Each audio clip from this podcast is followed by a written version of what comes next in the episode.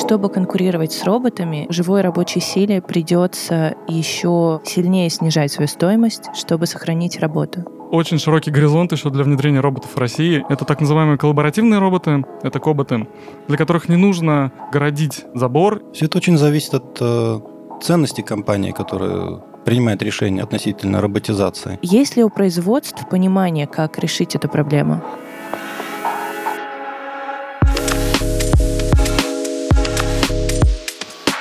Привет! Это второй подкаст Ink Tomorrow, и мы здесь говорим о том, что нас ждет завтра глобально. И сегодня мы говорим о промышленности будущего. Что нас ждет завтра? Роботизация, цифровизация производства, автоматизация производства. Все кажется уже знакомым. Все эти слова мы где-то слышали. Но что происходит в реальности, никто не знает. И насколько российское производство отстает от э, мировых тенденций, нам тоже непонятно. И вот в этом всем мы хотели бы сегодня разобраться. А гостями сегодняшнего подкаста станут Василий Киселев, основатель и генеральный директор Top 3D Group, одного из крупнейших промышленных интеграторов аддитивных технологий и робототехники, Михаил Платонов, IT-директор PepsiCo, и Игорь Кривошеев, директор департамента информационных технологий БАТ в России, Центральной Азии и Беларуси. Добрый день, друзья. И первый вопрос я хотела бы задать всем. Умные роботы уже, кажется, появились на производствах и не только в мире, но и в России. Что нас ждет завтра? Действительно ли умные роботы заменят людей и вытеснят живую силу с производства? Василий, вам слово. В первую очередь хотелось бы отметить то, что плотность роботизации в России очень низка. По оценкам внутренних агентств робототехники НАУР, в России плотность роботизации на 10 тысяч занятых в промышленном секторе на уровне 6 роботов, в то время как в развитых странах эта цифра стартует от 100 и поэтому говорить о том, что в России все хорошо с роботами, очень преждевременно. И... Но он находится на таком начальном уровне, что только какие-то гиганты, в первую очередь автопром или там пищевики, действительно хорошо автоматизированы. И на самом деле очень широкий горизонт еще для внедрения роботов в России, и этот тренд только начинается. А что сегодня умеют делать роботы?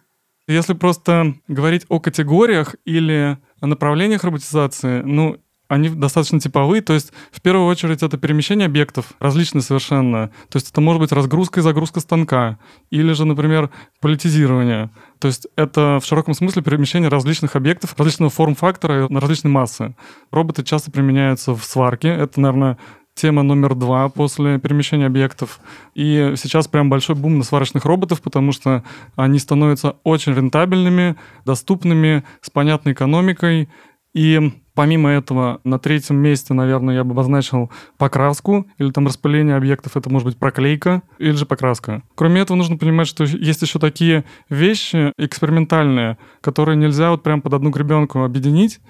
А насколько это безопасно? Потому что в Америке в прошлом году были опубликованы данные, согласно которым в заводах, на складах Amazon, где применяются роботы число травм, количество травм, полученных работниками, выросло с учетом внедрения роботов на 50%. То есть получается, что роботы не автономны, так они и вроде бы не безопасны. Ну, я конкретно этот кейс Амазона не знаю, но я знаю то, что промышленные роботы — это вообще, в принципе, не новая какая-то тема, да, они активно внедряются ну, там с 90-х годов, в автопроме везде, даже в России, установлено просто огромное количество промышленных роботов. И к ним э, существует определенный вообще подход, то есть есть стандарты по безопасности, есть требования по тому, как э, обеспечить отсутствие доступа людей в роботизированную ячейку. И сейчас появляется новый тренд, ну, относительно, да, то есть он уже несколько лет, но тем не менее он акселерируется. Это так называемые коллаборативные роботы, это коботы, для которых не нужно городить забор или делать какие-то датчики по недопущению людей в зону. То есть он как раз-таки меняет концепцию и обеспечивает точку входа новых клиентов, которым нужна работа робота совместно с человеком. То есть абсолютно другой уровень гибкости в этом случае достигается, потому что э, не нужно закладывать какие-то дополнительные квадратные метры и переделывать дизайн своего производства, потому что допускается работа робота с человеком, и, соответственно, при коллизии, там, например, если робот дотрагивается к человеку, он автоматически э, моментально останавливается, распознает, что происходит что-то не так, и тем самым не допускает травму. Михаил, а какие роботы есть у вас на производствах и складах? Ну, если говорить о пищевой промышленности или производстве товаров народного потребления, то здесь, ну, во-первых, все производство уже давно автоматизировано, то есть производственные линии выпускают продукцию без участия человека, то есть э, наладчики их только контролируют, смотрят, поправляют, если что-то не так.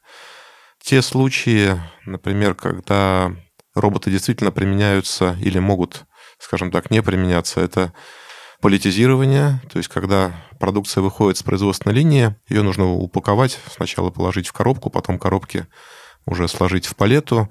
И вот здесь как раз первая зона для применения роботов-манипуляторов обычно в FMCG производстве.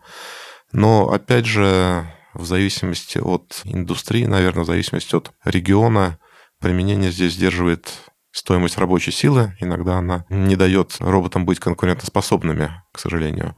Вот второй, наверное, пример – это складские операции. И здесь есть несколько видов, собственно, как роботы применяются. А, есть э, в нашей э, индустрии и полностью автоматизированные склады, где, собственно, робот, манипулятор берет уже палету с производственной линии, и доставляет ее до склада полностью автоматического, многоэтажного, где уже палетайзеры раскладывают эти палеты без участия человека по этажам. То есть э, здесь обеспечивается полностью безлюдное производство. Это такие случаи, которые приводят к каким-то, наверное, нежелательным последствиям или травмам, они в принципе исключены, потому что в этой зоне людей нет. Но, безусловно, если там думать про будущее, то могут появиться многие другие примеры. Ну, если уходить от роботов там в сторону вообще автоматических каких-то устройств, да, там беспилотные автомобили, это тоже продолжение темы роботов, например, для перемещения чего-то по территории предприятия, как минимум, или по территории склада уже где есть люди и есть смешанное окружение. Наверное, вот это основные зоны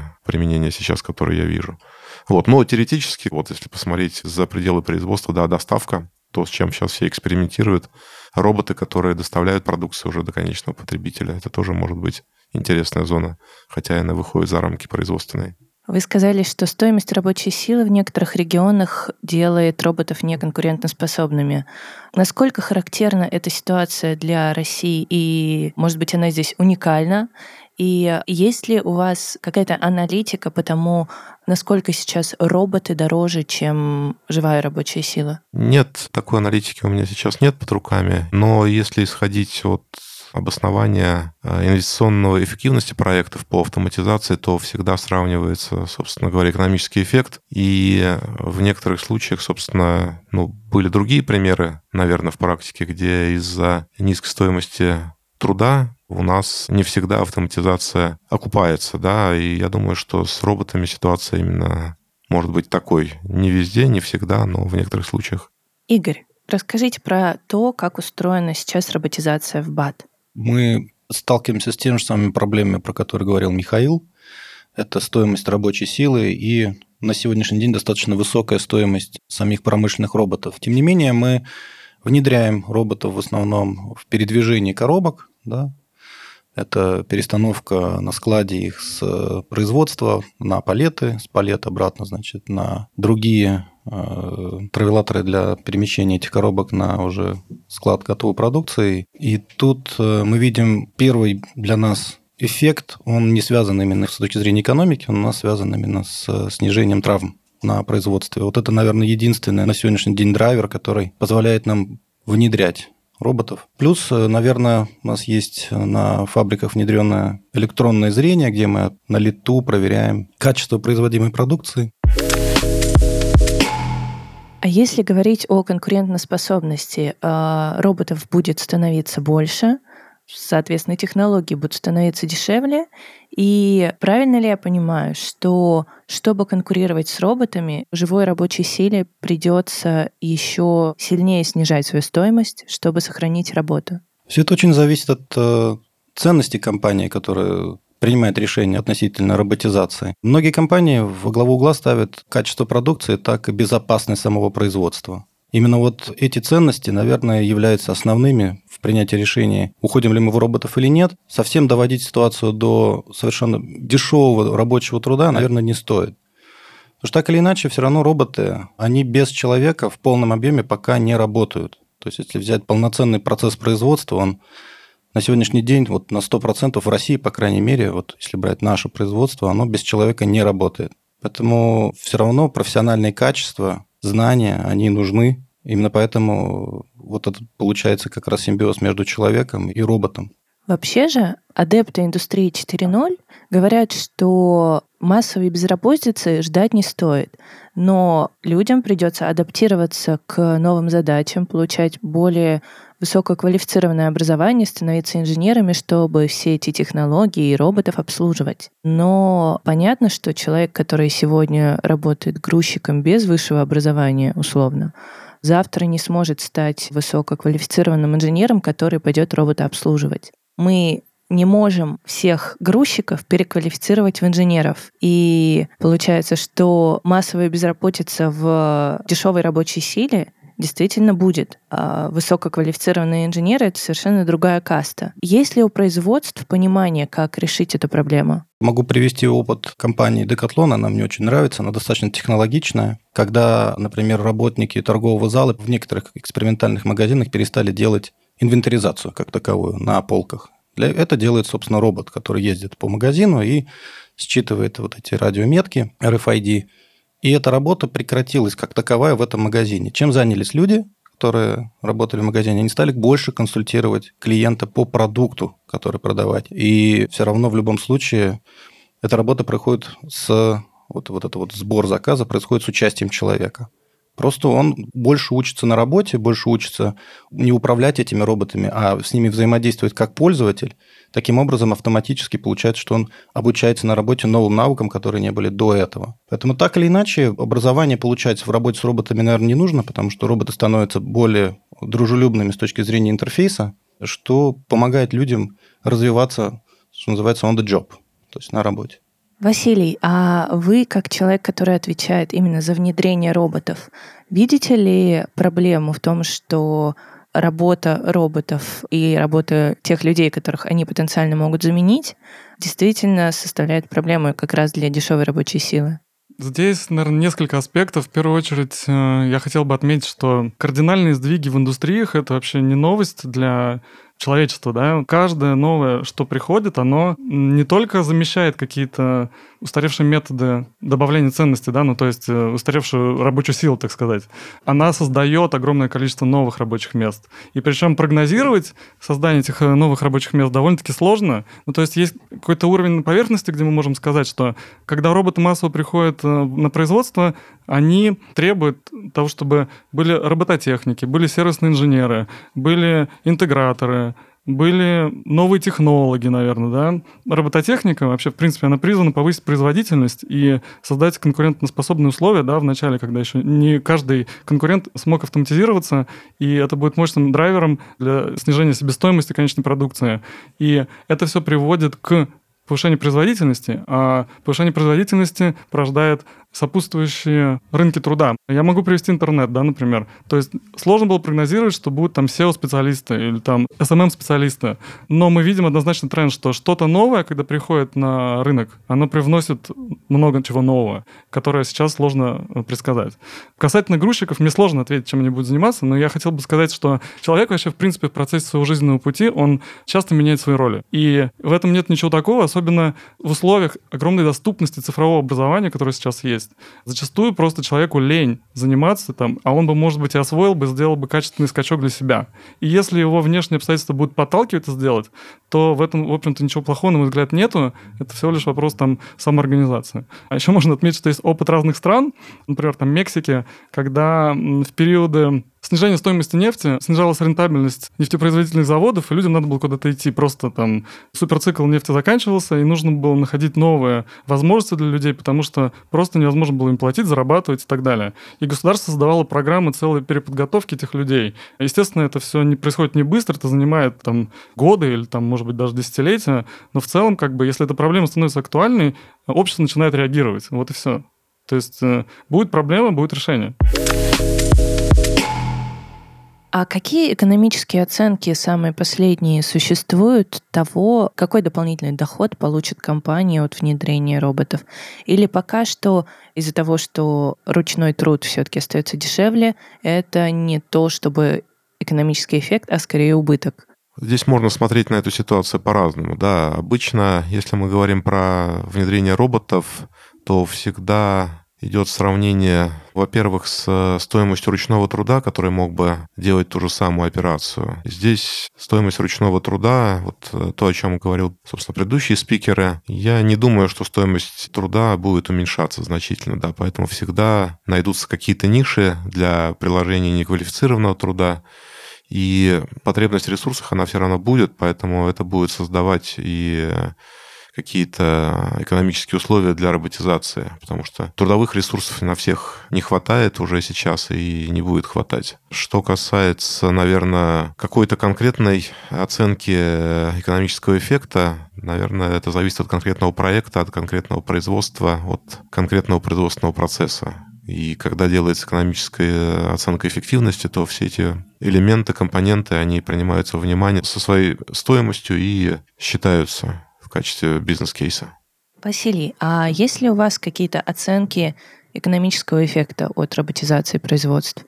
Да, на самом деле мы часто занимаемся оценкой ROI ну, для наших клиентов, и с этими моделями работаем чуть ли не каждый день.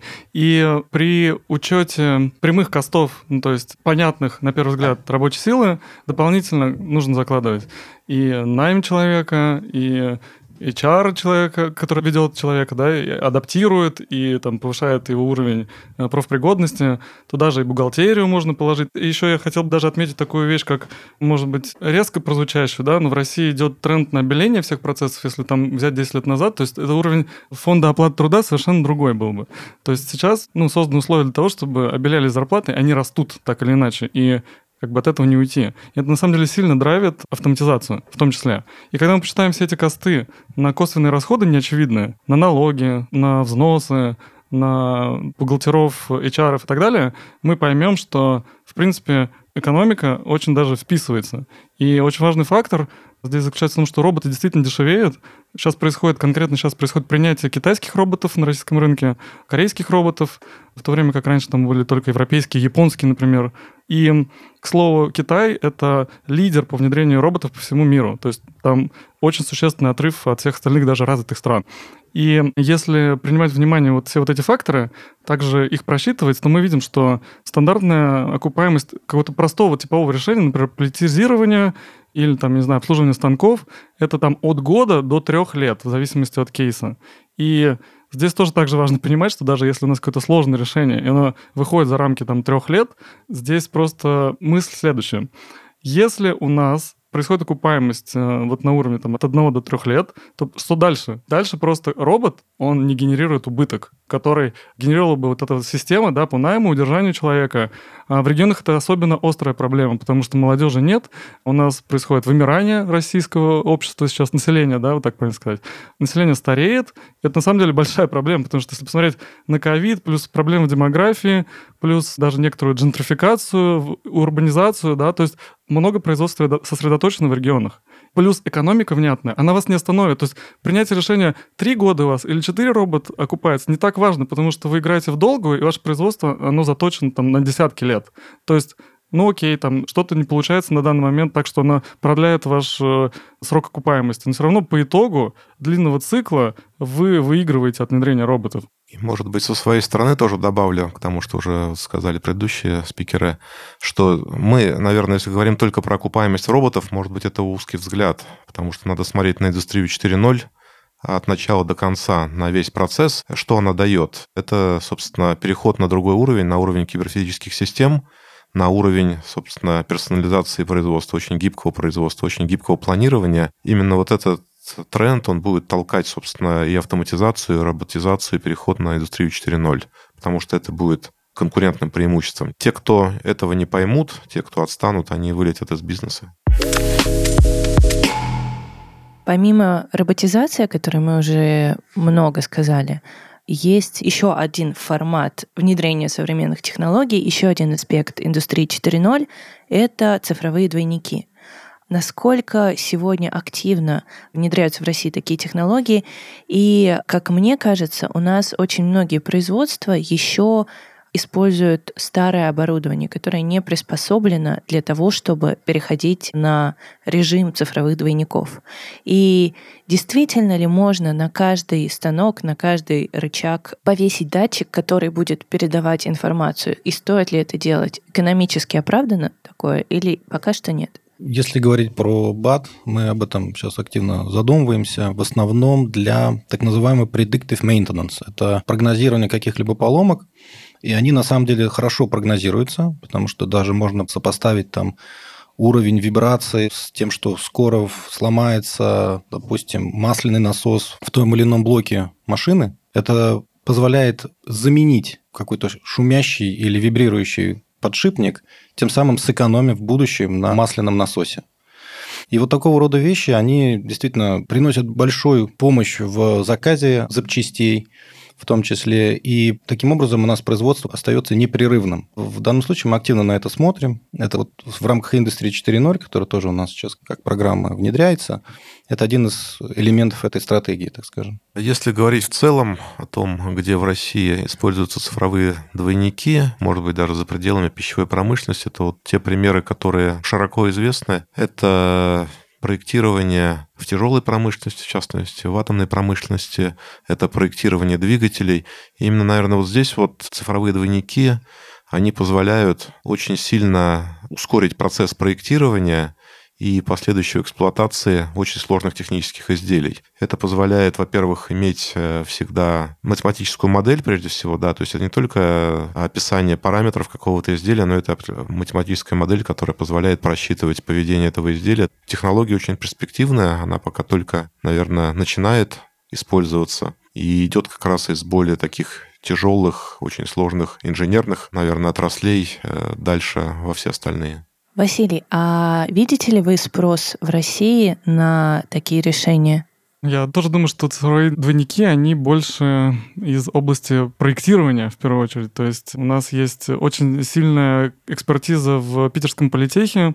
Они конструировали Аурус, автомобиль, который вот для кортежа президента сейчас массово серийно начал производиться в России тоже. И поскольку цифровые двойники позволяют существенно сэкономить цикл производства, просимулировав процессы не офлайн, а онлайн, в этом большая ценность. И поэтому там очень специализированная такая узкая ниша и очень специализированные продукты для проектировщиков вот верхнего уровня, ну вот каких-то серьезных процессов, типа там выпуска нового продукта в автопроме. Ну то есть новый завод, новый бренд. Это совершенно как бы с нуля сделать без цифровых двойников, конечно, сейчас было бы гораздо затратнее, гораздо бы медленнее. И то же самое можно сказать там про Аэрокосмос, например, да, сейчас Россия активно инвестирует там, в создание собственного авиапарка самолетов, и не только, то есть и космическая тема сейчас набирает обороты.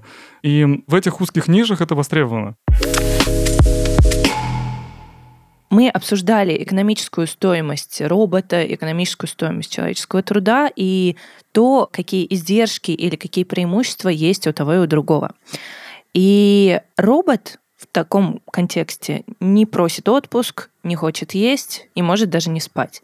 И по сути это позволяет 24 часа что-то производить. Но мы сейчас не говорим о том, что у нас есть кризис, что у нас есть нехватка, например, табачной продукции или продуктов питания или напитков.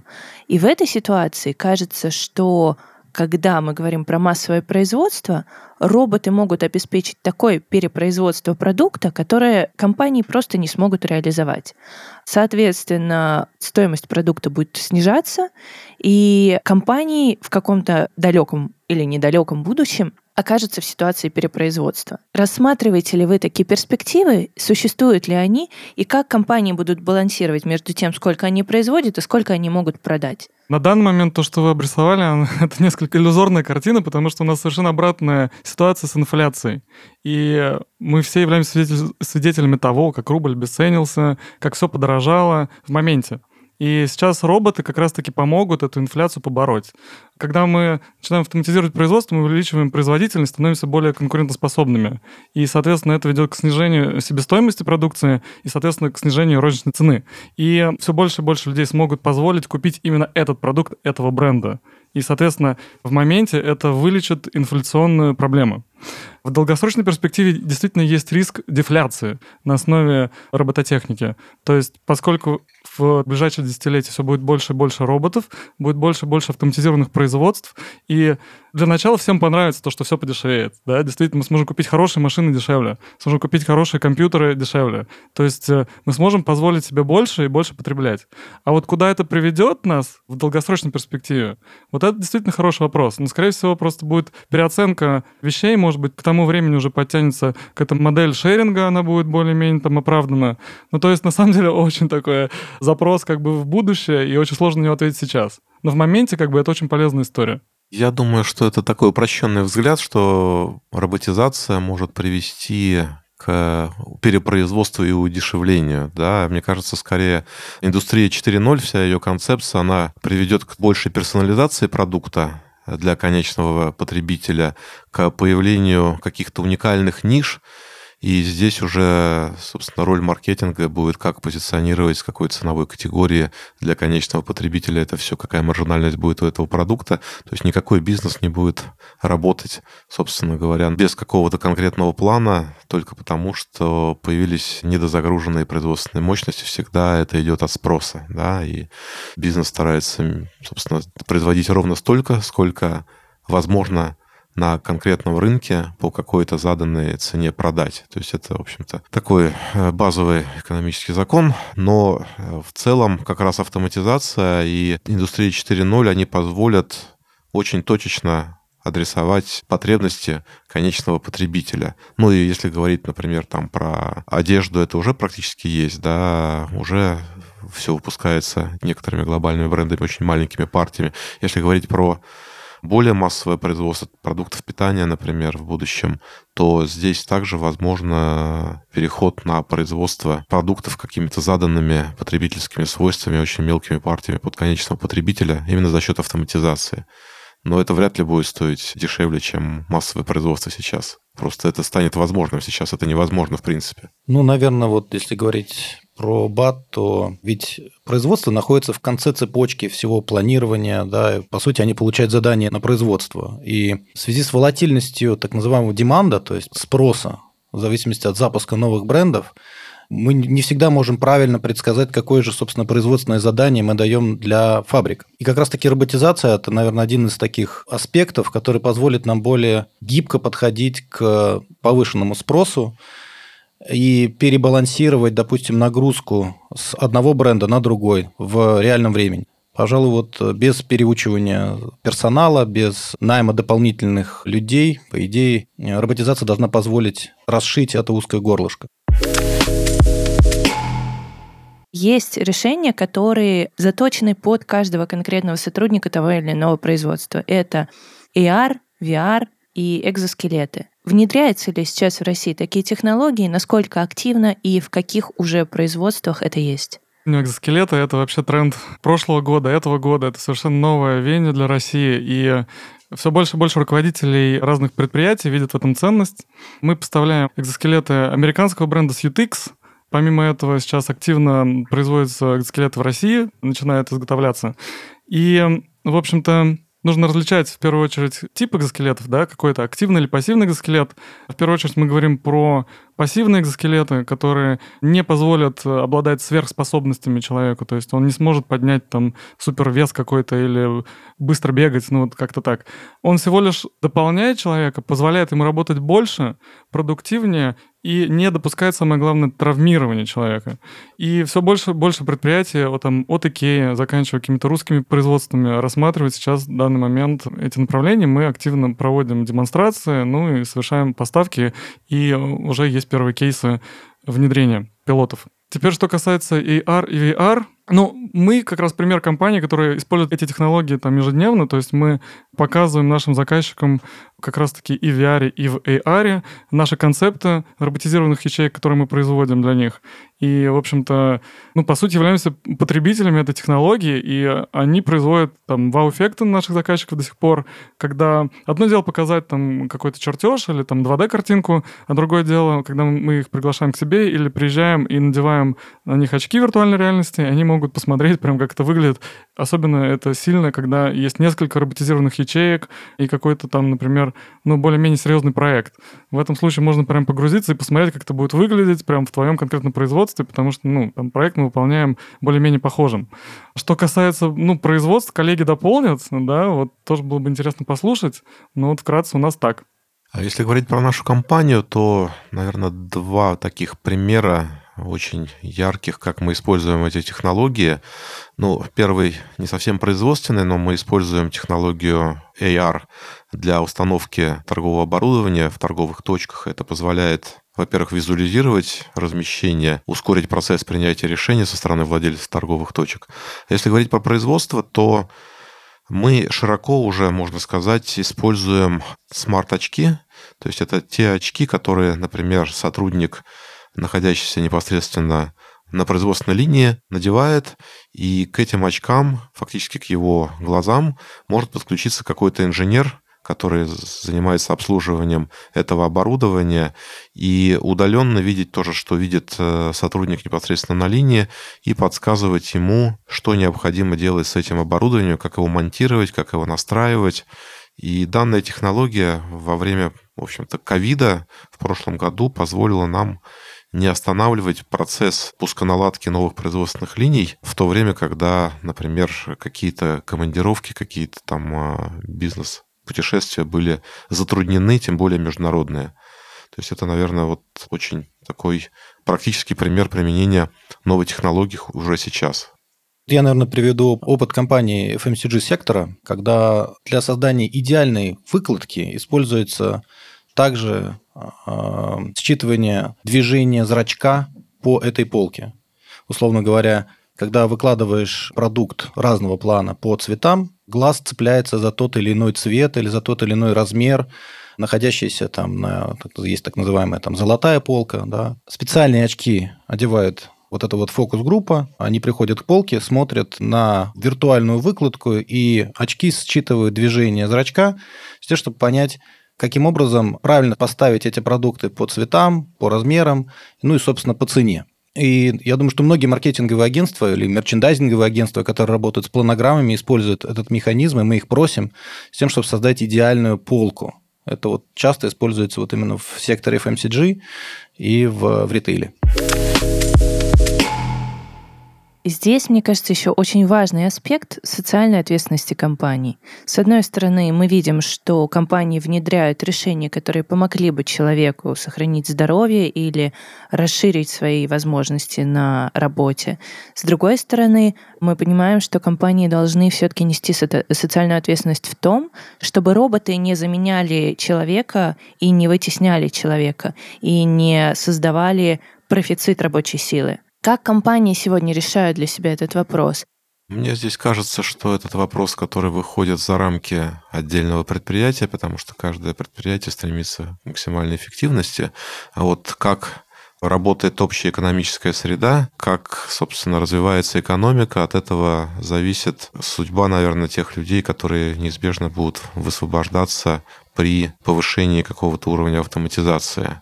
А с другой стороны, сейчас, например, на рынке, по крайней мере, даже если не говорить про российский рынок, а про мировой рынок, нет, несмотря на тенденции к цифровизации, никакого кризиса с избыточными трудовыми ресурсами, скорее наоборот, трудовых ресурсов не хватает. И это как раз один из последствий той пандемии, которая у нас э, произошла. Я здесь думаю, что это примерно та же проблема, которую пытались решить в начале 20 века, когда появлялись автомобили, и был вопрос, а куда, что будут делать извозчики. Я думаю, что сейчас извозчиков нет, и проблемы такой нет. Да, все чем-то заняты.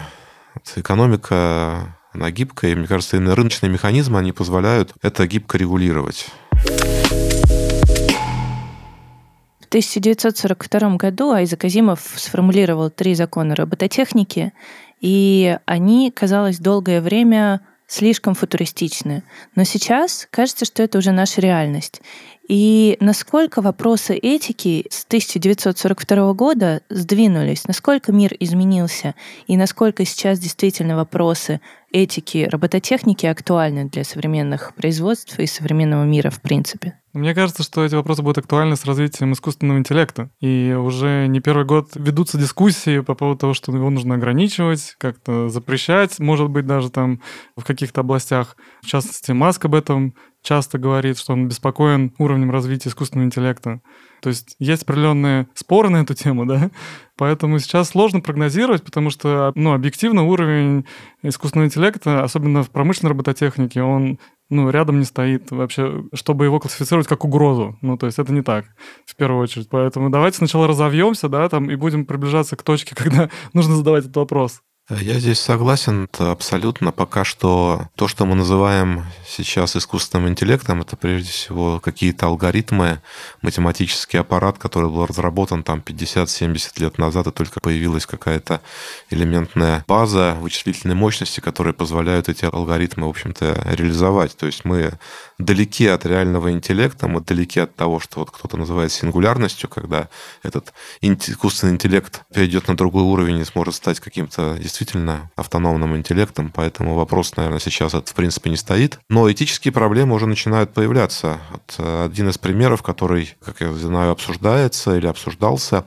это самоуправляемые автомобили, или транспортные средства, и какое решение алгоритм должен принять в случае критической ситуации, если есть риск, собственно, для того, кто находится в этом транспортном средстве, или есть риск для того, кто находится снаружи. Так называемая проблема вагонетки. Да, проблема вагонетки, да. Кого убить, если говорить конкретно, водителя или пешехода при возникновении, или водителя другой машины. И вот это, наверное, но это все равно не то решение, которое принимают какой-то абстрактный искусственный интеллект, это то решение, которое закладывается сейчас людьми в те алгоритмы, которые управляют этими, собственно, транспортными средствами. Разработчики систем беспилотного транспорта говорят, что такой проблемы на самом деле не существует, потому что никогда разработчики таких систем не подставят себя под удар и не скажут, что система автомобиля может убить водителя. Они всегда будут говорить, что система будет водителя спасать. То есть такой проблемы, по сути, не существует. Конечно, такой автомобиль скорее собьет пешехода, нежели доставит какую-то угрозу водителю. Если говорить в целом, индустрия 4.0, сегодня это уже наша реальность или пока что это маркетинговая история? Это реальность, это реальность, э, наверное, и среди современных производств европейских, это реальность э, среди продвинутых производств России, мне кажется. Индустрия 4.0, здесь нет ничего сверхъестественного. Это переход от э, простой автоматизации производства в систему, которая позволяет это производство на основе данных в реальном времени оптимизировать. Если говорить про венец индустрии 4.0, для меня, вот если визуализировать, это умная фабрика, которая полностью автономно работает, создает что-то по нашему ТЗ. Соответственно, до этого, конечно, очень далеко. Ну, то есть концепты появляются, есть пилоты, есть реально действующие, вот как пример в Германии, фабрики. Но так, чтобы это прям у производителей вызвало доверие, и они массово туда пошли, ну, объективно такого еще нет. А вот инструменты индустрии 4.0, это и роботы, и 3D-принтеры, и э, что там еще может быть, и 3D-сканеры в том числе, и интернет вещей, да, все есть как бы. И оно реально используется, может быть, там не в связке, да, но по отдельности, но так или иначе это наша реальность абсолютно точно. Наверное, вот это вот мелкосерийное, абсолютно гибкое производство, это еще все-таки будущее, но это процесс, который не происходит в один год, это трансформация, она длится, и она уже началась. Игорь, а как вы считаете, в БАТ считают, что индустрия 4.0 уже началась, или это будущее в перспективе 5-10 лет? Нет, она у нас началась, а началась она не только в России, это программа глобальная по всем нашим, значит, 180 рынкам, в которых мы представлены и те фабрики, которые обслуживают эти рынки. Мы разделили разные пилоты, разные технологические решения и раздаем их разным фабрикам с тем, чтобы они провели пилот, потому что в производстве у нас более-менее одинаковое, то есть от фабрики к фабрике она не сильно отличается с точки зрения технологического оборудования, систем, которые это обслуживаются. Таким образом, мы можем, попробовав одно решение на одной фабрике, понять, насколько оно будет хорошо или плохо работать на всех остальных фабриках. Таким образом, программа состоит, по-моему, из 20 различных технологических решений, которые там где-то уже используются там в Амазоне, где-то это совсем стартаперские какие-то решения. Раздали мы, соответственно, на ближайшие три года так называемый proof of value, то есть мы должны проверить, насколько это дает какой-то экономический эффект, не только экономический, но, как мы и говорили, это снижение рисков по, там, допустим, ковидным каким-то историям или вот это обеспечение гибкого производства. И дальше мы все эти proof of value собираем и смотрим, на каких фабриках какая из этих элементов может работать. То есть на самом-то деле индустрия 4.0 для нас это большущий проект, кросс-страновой, кросс-фабричный, с вот таким вот обменом опытом. Обычно принято говорить, что Россия очень технологически отсталая страна. С другой стороны, мы видим и знаем, что в России очень хорошие разработчики и очень много толковых, действительно прорывных решений. Насколько вот в сфере индустрии 4.0 Россия действительно отсталая? Или есть какие-то решения, которые действительно опережают мировые тенденции? Мы начали с того, что мы обозначили цифры плотности роботизации в России. Но и, к сожалению, там нет ничего хорошего. Напомню, что это 6 роботов на 10 тысяч занятых в производственном секторе. По сравнению с развитыми странами это 100 роботов на 10 тысяч. Соответственно, огромное пространство еще для роста, но у нас э, все хорошо с образованием. У нас есть отличные вузы, которые готовят хороших специалистов, которые действительно увлечены инновациями, и они учатся и получают там хорошие оценки, да, если так можно сказать. То есть они заинтересованы. И у нас нет проблем, в принципе, найти качественного специалиста, программиста или там инженера-робототехника. То есть есть рынок такой, даже вот на текущий момент. И это, конечно, неплохой задел для скачка всей производственной индустрии в России. Здесь, конечно, вот эта вот система обучения, которая есть в России сейчас, и плюс настрой государства может этому сильно поспособствовать. И мне персонально хотелось бы, чтобы мы это реализовали, потому что вижу огромный потенциал в этом. Те компании, которые инвестируют, они прорываются вперед. Компании, которые больше смотрят и имеют более консервативный подход, они пока остаются позади. Я думаю, что технологии зачастую развиваются не так быстро, как мы хотим, как мы ожидаем. И э, я напомню, что промышленные роботы, первые установки там с 80-х, 90-х годов, а сейчас у нас 20-е годы следующего века, и у нас до сих пор мы говорим о том, как роботы должны все завоевать.